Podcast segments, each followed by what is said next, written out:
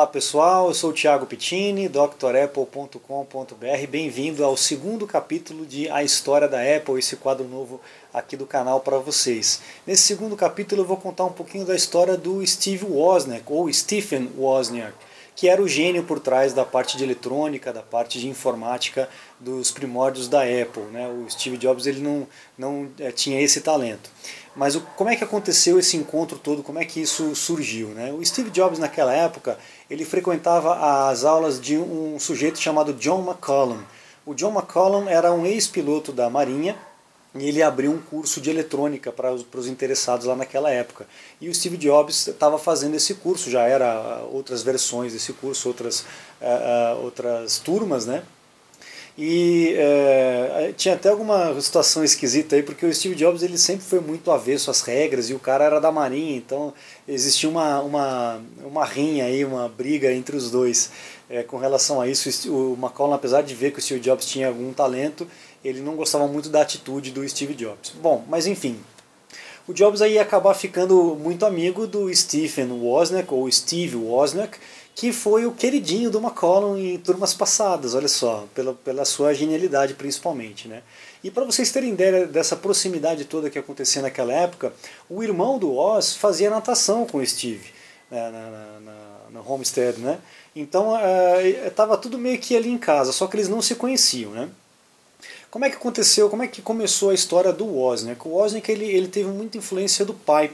O pai era o Francis Wozniak, ele era um brilhante engenheiro naquela época, né? ele trabalhava na, na Caltech, na, na California Institute of Technology, e ele acabou se tornando cientista de foguetes na Lockheed, só para vocês terem uma ideia. Naquela época, você ser engenheiro era o top de linha, né? Era engenheiro, advogado e médico, né, naquela época. Eram as coisas mais tops de linha. E aí o, o Wozniak, ele, ele cita aqui, ele tem uma citação dele aqui. Lembro dele, né, do meu pai, do pai dele, me dizendo que a engenharia era o mais alto nível de importância que se podia alcançar no mundo. Olha só como ele levava a sério aquilo que, que o pai, né, e, e passando isso para o filho, né. Eu podia ver tudo que meu pai estava fazendo, isso era importante e bom o pai convivia bastante com ele, é, levava ele para as empresas, assim como o, o, Jobs também tinha essa vivência dentro das empresas, o Wozniak também teve, tinha contato com, com as informações, o pai sentava, conversava, explicava muita coisa de teoria para ele, que era muito legal. Né? Ele conta aqui que o pai explicou para ele como que os resistores funcionam, é, não de forma matemática, é, de forma calculada, mas fazendo ele imaginar como que aquilo funcionava. Então trabalhando com a, com a curiosidade, com a imaginação da criança. É assim que a gente aprende as coisas, né? é assim que a gente chega na, na, na, nas conclusões e tal, né? e desperta esses interesses todos. Einstein também dizia a mesma coisa, né? que é, não é questão só de você sentar e calcular, é você imaginar. Muitas das teorias dele começaram na imaginação, no devaneio dele. Né? Então, muito legal essa, essa relação. Né? O pai também era muito rígido com o Oz, né? ele dava uma, uma, um exemplo muito forte de honestidade, falava para ele não mentir e tal. Então ele diz aqui, ó, meu pai acreditava na honestidade, honestidade extrema. Uh, o, o, existe uma, uma, uma lenda, não sei, né, mas é, o próprio Oz diz isso, que ele nunca mentiu na vida. Ele nunca contou uma mentira. Não sei, né? Vamos ver. E o pai também ele era meio low profile, então ele queria fazer o trabalho dele bem feito, mas ele não era muito de estar na frente das câmeras e, e fazer muito estardalhaço. O Oz ele acabou herdando muito disso do pai, né? Então ele diz que o pai dele dizia para ele: tente se manter sempre no meio, né? Então nem abaixo e nem muito acima. Vai pelo caminho do meio que é o mais tranquilo. É, ele diz assim: sempre fui muito tímido para ser um líder empresarial como o Steve Jobs, no caso. Né? O Steve Jobs não, já gostava, já tinha aquela, aquele ímpeto de, de ir para frente, de falar, de liderar. O Wozniak ele era o, o, o, ali do, do plano de fundo mesmo. Né? Ah, lá no quinto ano, o Wozniak ele, ele diz que se tornou os garotos da eletrônica. Né? Então aí no quinto ano ele já teve esse contato mais forte, já começou a trabalhar com isso, é, já tinha essa, essa questão da, da influência do pai e tal. E ele passava muito tempo lendo as revistas que o pai trazia para ele. Olha, olha que legal essa influência. Né? Então o pai trazia as revistas da empresa e ele ficava debruçado lendo aquelas coisas todas. Né? É, ficava é, encantado com histórias de computadores novos e tal. E naquela época, naquela época não, né? Mas é, é a gente tá, eles estavam vivendo a evolução do famoso ENIAC, né? Aquele computador ENIAC que é esse que está na foto aqui para vocês verem, que é, foi, foi o primeiro, um dos primeiros computadores já construídos, né? E aí no nono ano, ele usando a teoria dos números binários, né, o 0 e o 1, um, né, que é a fundamentação da, da informática, ele conseguiu construir uma calculadora. Olha só que legal. No nono ano, hein? ele construiu uma calculadora do zero com 100 transistores, 200 diodos, 200 resistores e 10 placas de circuito impresso. Olha só que coisa maluca, né?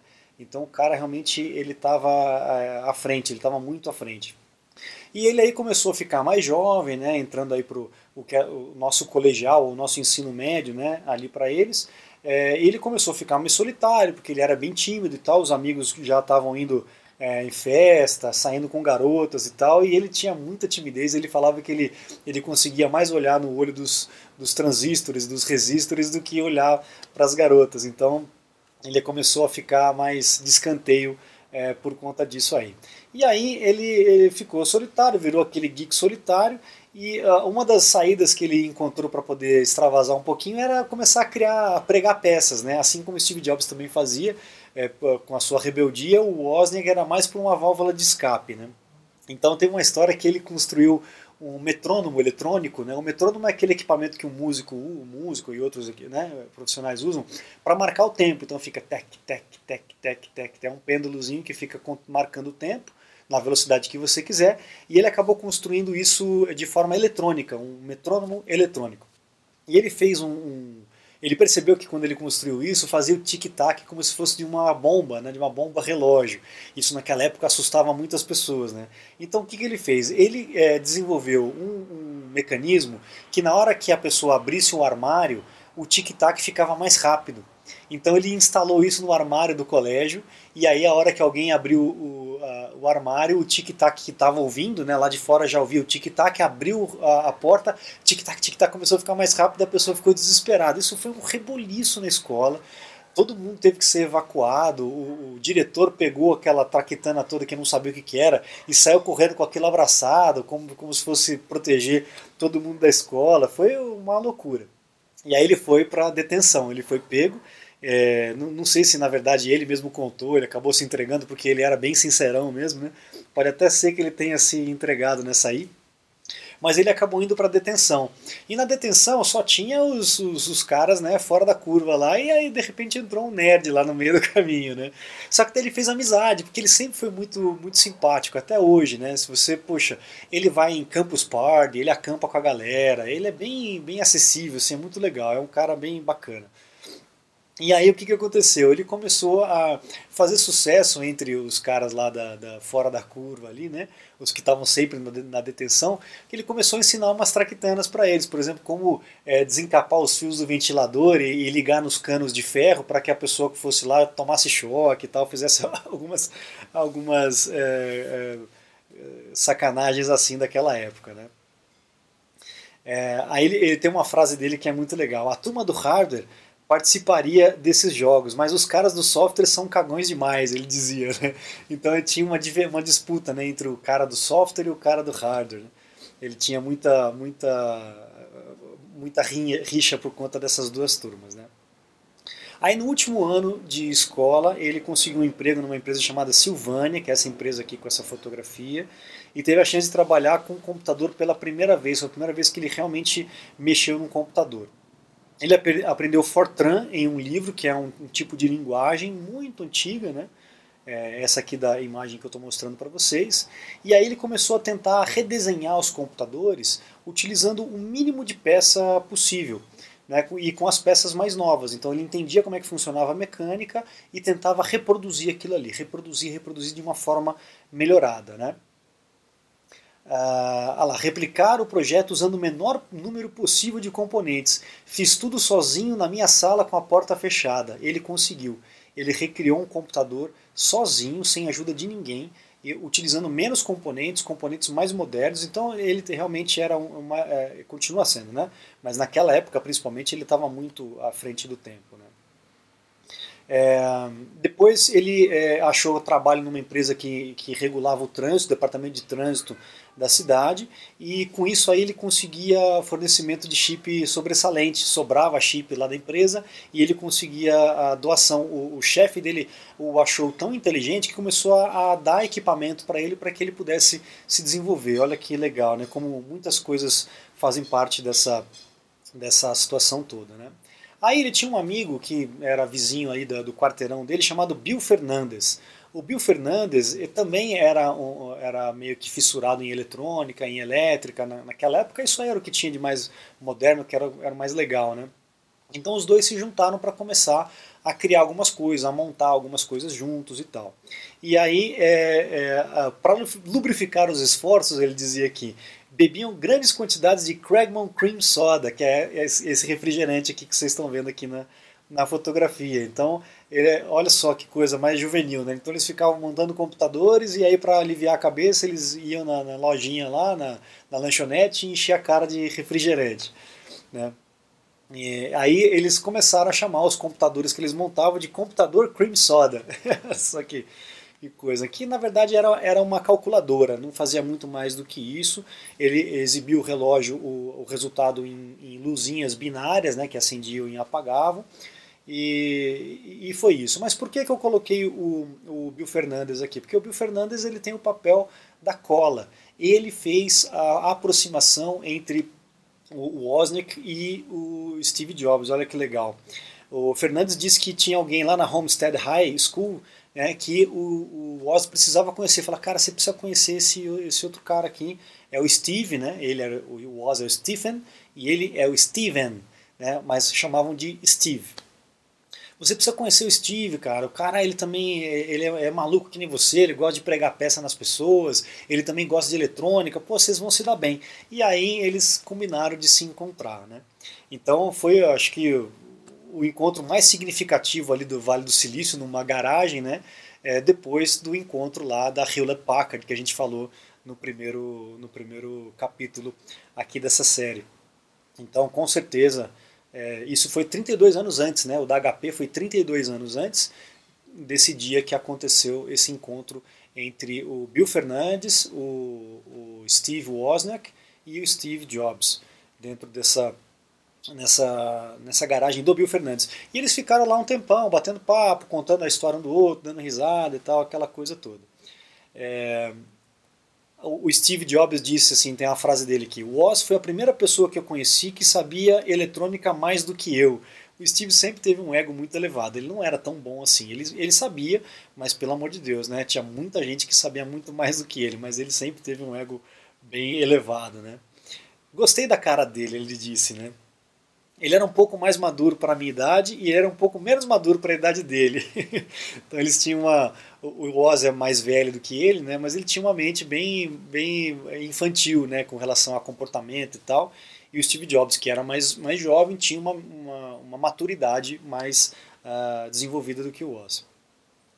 Uh, o Oz era muito brilhante, mas emocionalmente tinha a minha idade. Então os dois acabaram regulando aí, né? Isso que foi foi o mais legal. Eles curtiam muita música, né? principalmente teve uma época que eles foram muito fãs de, de Bob Dylan, ao ponto deles viajarem pelo estado para comprar fitas dos shows. O Bob Dylan fazia os shows e o pessoal gravava em cassete, obviamente, naquela época, né? E isso era meio que vendido como a pirataria, né? Então um cara gravava o show e começava a replicar e vender as fitas, então ele, eles viajavam para poder comprar. É, recolhiam é, folhetos né, com as letras das músicas para poder discutir, para poder, poxa, o que, que ele está querendo dizer com isso, com aquilo. Então eles sempre foram bem, tiveram gostos assim é, muito próximos, né, o que ajudou aí a, a manter a, a, amizade deles, né. O Jobs ele tinha criado um clube na, na, na nessa Homestead High é, para montar shows de música e luz e também para zoar com a cara dos outros, para pregar peça. Né? E aí um dia o Wozniak, uma outra pessoa chamada Alan Baum é, e o Steve Jobs foram para casa desse Alan Baum porque lá ia rolar uma festa para os formandos ali da Homestead. Né?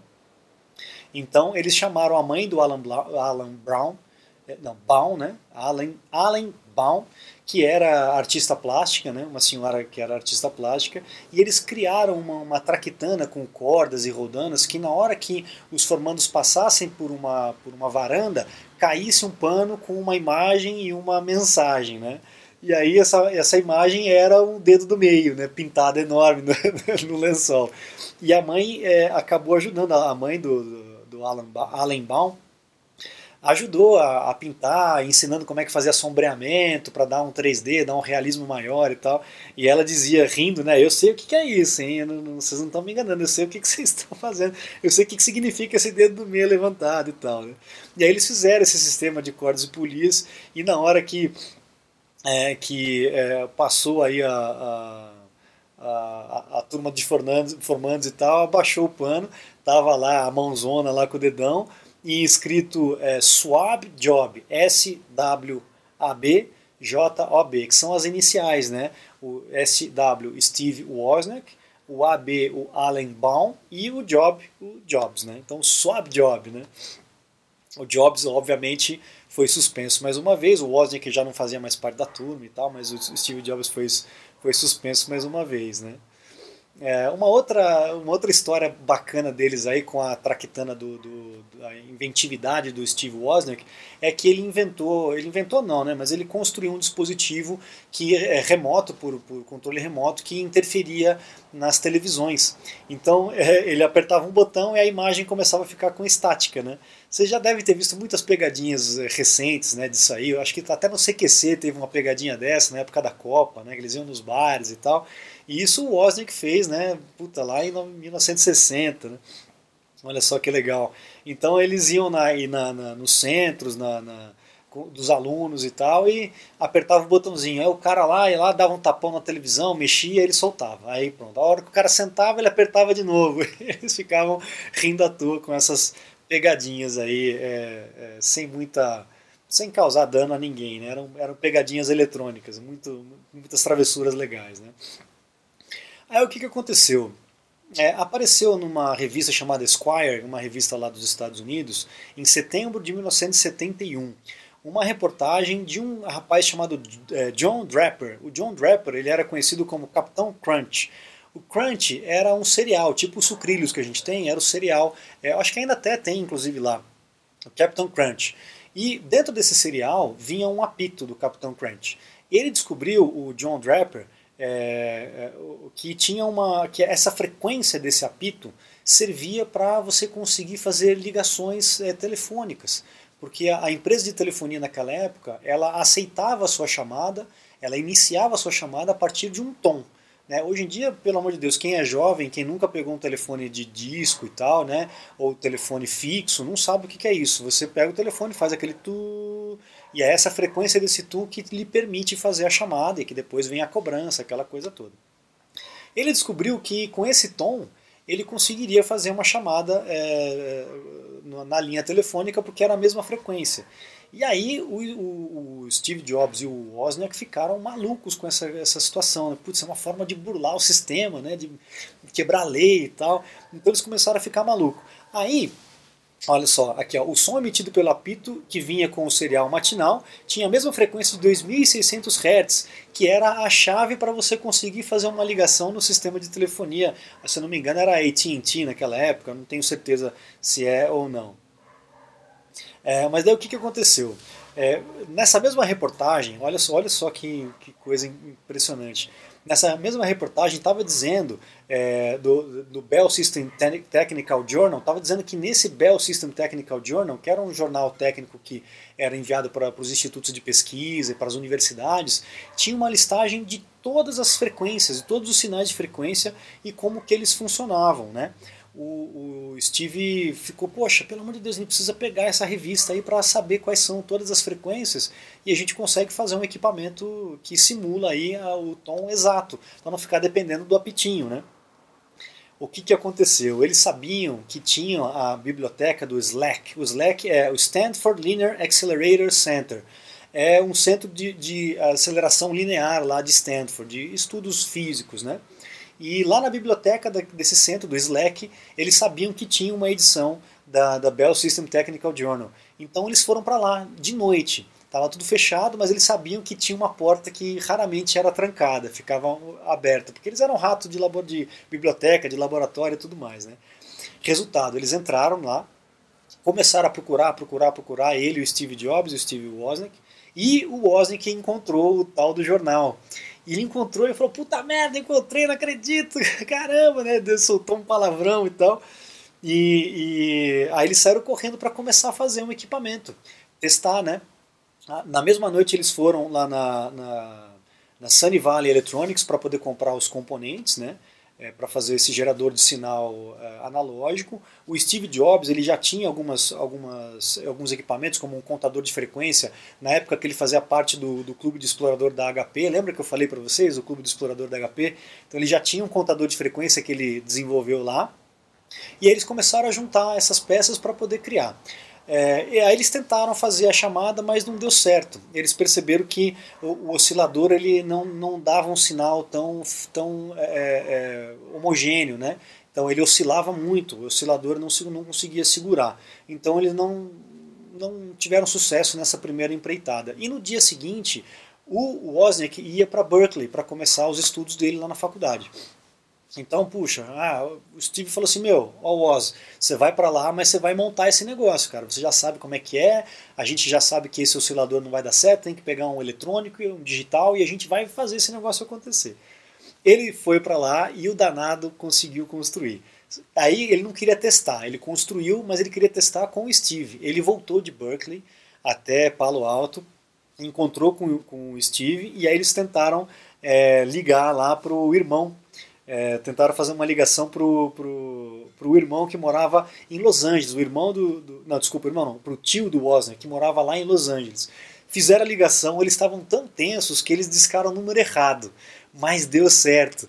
A pessoa atendeu, não era o tio do Wozniak, mas eles começaram, é, deu certo, não acredito, eu estou fazendo uma ligação de graça, eu estou fazendo uma ligação de graça. A pessoa não entendeu nada, ficou pé da vida, bateu o telefone. E aí eles ficaram assim, é, é boquiabertos com o que eles poderiam fazer. Imagina, né? Naquela época a, a telefonia era algo caríssimo, né? Imagina você fazer uma ligação para o outro lado do país. Não, na verdade eles estavam no mesmo estado, era para Los Angeles, né? É, atravessando o estado, indo para outra cidade, um interurbano, né? Enfim, aí eles deitaram e rolaram, né? Ficaram felizes, fizeram uma ligação para o Vaticano. o Steve Wozniak é, fingiu que era, que era o Henry Kissinger, lá da, de Moscou, né? E aí disse que ligou lá para o Vaticano e mudou a voz. Estamos na reunião do cúpula Moscou, precisamos falar com o Papa e tal. E disse que o, a pessoa que atendeu lá falou, meu, aqui são cinco e meia da manhã, o Papa não acordou ainda. Mas eles conseguiram, né? Isso que era o mais legal. Então eles estavam ligando para o mundo inteiro sem gastar um tostão, que naquela época era, era algo realmente é, absurdo, né? É, eles montaram isso numa, numa caixinha com uma cor azul, que era o que tinha disponível, e batizaram de Blue Box. Então era a caixinha azul que conseguia é, driblar o sistema de telefonia e fazer ligações gratuitas. Olha só que coisa louca, né? E aí, o, o Steve Wozniak, ele sempre teve essa mente meio de criança mesmo, né, de fazer para brincar, para se divertir, para dar para as pessoas e tal. E o Jobs já tinha uma mentalidade muito mais é, de comércio, né, de, de ganhar dinheiro, de, meu, é um produto, isso aqui vale grana e tal. Então o Steve começou, meu, a gente vai vender, vamos começar a vender essas caixinhas, a gente vai começar a montar e vai vender. Né, então eles fizeram um invólucro, colocaram uma fonte de energia, um tecladinho numérico para poder fazer a descagem direto por ali e tal, e começaram a vender. Era mais ou menos uns 100 dólares por caixinha, né? olha só. E aí eles resolveram criar um codinome, assim como tinha o, o Capitão Crunch, né, que era o John, deixa eu só lembrar o nome dele aqui, era o John, cadê aqui? John Draper, o John Draper tinha o codinome de Capitão Crunch, que ele era um hacker, né? então ele não podia usar o próprio nome, ele usou um codinome que era o, o, o, o Capitão Crunch. E aí os dois inventaram dois codinomes para eles aí, que era o Berkeley Blue, era o, o Wozniak, né? E o Jobs era o Wolf to Bark. então eram, eram os dois codinomes deles aí. Eles fizeram mais ou menos uma centena dessas caixas e vendeu quase todas. Né? Isso é palavras do próprio Steve Jobs. Né? E aí eles começaram a ganhar uma graninha com isso, até que eles estavam um dia numa pizzaria lá em Sunny Valley, e tinha duas pessoas ali sentadas comendo pizza, que eles não conheciam e tal, e o, o, o Steve Jobs, ele, ele falou, meu, eu tenho a última aqui, eu vou tentar vender, eles estavam precisando da grana, né? Chegou lá para os caras e falou assim, olha, é o seguinte, tem uma caixinha aqui que faz uma ligação, vamos lá no telefone público que eu vou te mostrar, papapá, você não precisa de ficha, não precisa de nada. Legal. Aí os caras falaram assim, não, beleza, eu vou comprar, vamos lá no carro, que lá no carro eu te pago. O cara entrou no carro e puxou uma arma, e apontou uma arma para os dois. Diz que naquela, é, naquela situação, naquela, naquele momento, eles até pensaram de, em bater a porta, porque o cara estava com a perna para fora, e metade dentro, metade fora do carro. O cara, eu vou bater a porta aqui e vou sair correndo. Mas o cara estava com uma arma na mão, então eles ficaram, né, meu Deus do céu, né? Entregaram a caixa pro cara.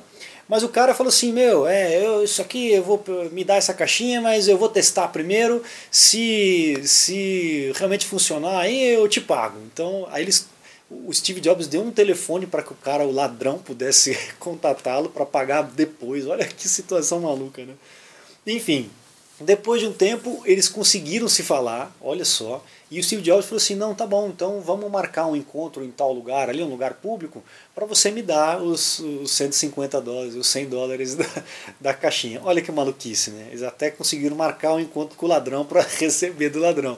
Mas no fim das contas eles não tiveram coragem de ir, ah, deixa quieto, essa passou batida e tal. Mas o mais importante dessa história é, a, o Jobs disse aqui, ó, se não fosse pelas caixas azuis, não teria existido uma Apple. Olha só que uma brincadeira, né? É, o que ensinou para esses caras, né? Eles aprenderam a trabalhar juntos, eles aprenderam a confiar um no outro, eles aprenderam a dividir tarefas. Então, olha só que coisa, que coisa maluca, como a vida escreve as coisas, né? é, para a história continuar. O Woz disse, ó, você não acredita quanta confiança isso nos deu. Palavras do Steve Wozniak. Foi provavelmente uma má ideia vendê-las, o Woz disse, né? Mas isso nos deu uma amostra do que poderíamos fazer com minhas habilidades de engenharia e a visão dele. Olha o casamento perfeito. Então o, o gênio da, do, do, produto, né, o gênio de fazer a coisa acontecer, funcionar, ser funcional, e o cara com a visão né, mercadológica, a visão de futuro, a visão de, de um produto comercializável e como comercializar, como vender. Né?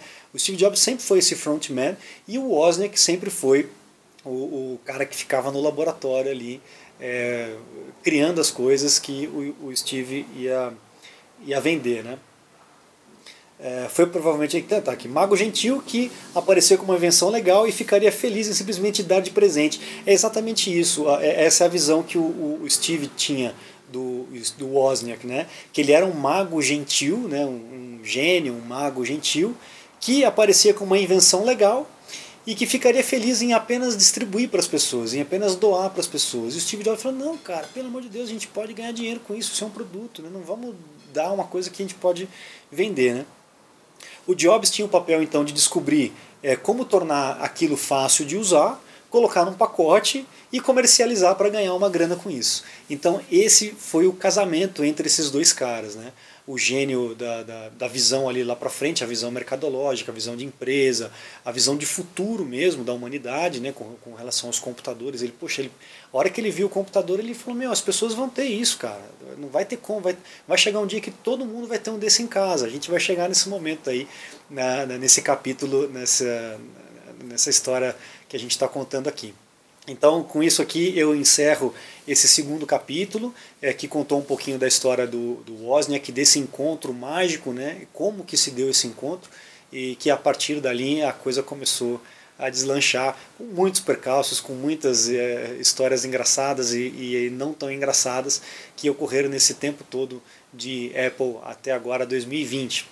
Então eu agradeço vocês que acompanharam aqui essa história e aguardo vocês no capítulo número 3. Muito obrigado a todos, um grande abraço e até a próxima. Tchau, tchau.